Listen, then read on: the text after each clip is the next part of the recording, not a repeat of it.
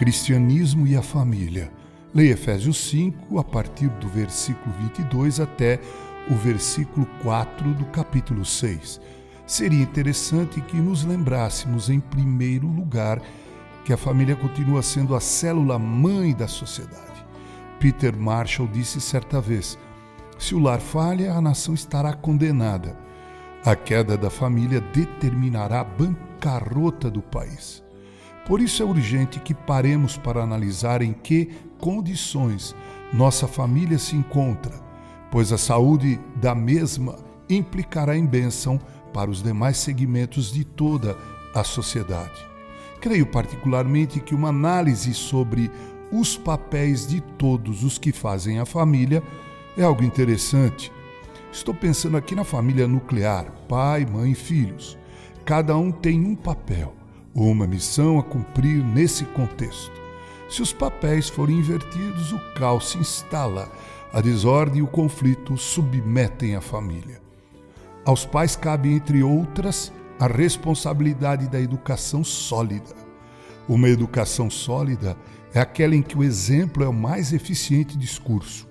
O exemplo é um idioma que todos os homens podem compreender. Pais cristãos negligentes, filhos negligentes. O exemplo é o mais eficiente método de ensino e a Bíblia preceitua, ensina a criança no caminho em que deve andar e quando for velho não se desviará dele. Pais, não transfiram essa tarefa nobre, que é educar seus filhos, ao professor na escola formal ou aos professores da escola bíblica dominical. É em casa que os filhos devem aprender os princípios elementares e básicos de todas as relações sociais. Diz o ditado: costume de casa vai à praça. Eu sei que educar dá trabalho, mas enfim, essa é a tarefa dos pais. Cumpramo-la com esmero. Não se esqueçam daquilo que disse Pitágoras. Eduquem os meninos, e não será preciso castigar os homens. A Bíblia ensina que os filhos devem obedecer a seus pais. É óbvio que sabemos também que a Bíblia ensina que os pais não devem irritar seus filhos. Mas isso não é desculpa para a desobediência. Em princípio, o filho deve obediência aos pais não deixar com que o filho frequente determinados ambientes, tenha determinadas amizades, saia sem pedir permissão, chegue a hora que quiser, negligencie suas responsabilidades e outras atitudes afins não é irritar os filhos, e sim educá-los. Aos filhos cabe a obediência, pois em o fazendo estão atraindo a bênção da longevidade para si.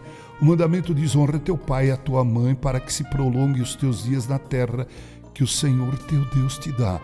Eu mesmo vi muitos amigos de mocidade partirem cedo, simplesmente porque desobedeceram aos seus pais. A parábola do filho pródigo mostra a história de um homem que teve tempo para voltar para casa, outros não têm. Cada um de nós tem sua responsabilidade, seu papel a desempenhar no contexto do lar, da família. O conflito, caos se instala, como já dissemos, quando os papéis são negligenciados ou invertidos. Nosso apelo é para que você que é pai ou mãe, ou ainda apenas filho, pense que não há lugar mais confortável e confiável do que a casa, o lar, onde reina a harmonia e a paz. Billy Graham lembra com excelsa ternura. Quando leio a emocionante parábola do filho pródigo, nunca posso esquecer que foi a influência de um lar distante e de um pai perfeito que permitiram a volta e a recuperação daquele jovem andrajoso. Que nossos lares e famílias sejam oásis e portos seguros. Que nossas famílias sejam abençoadas e abençoadoras. Que a família reflita a unidade da Trindade Excelsa.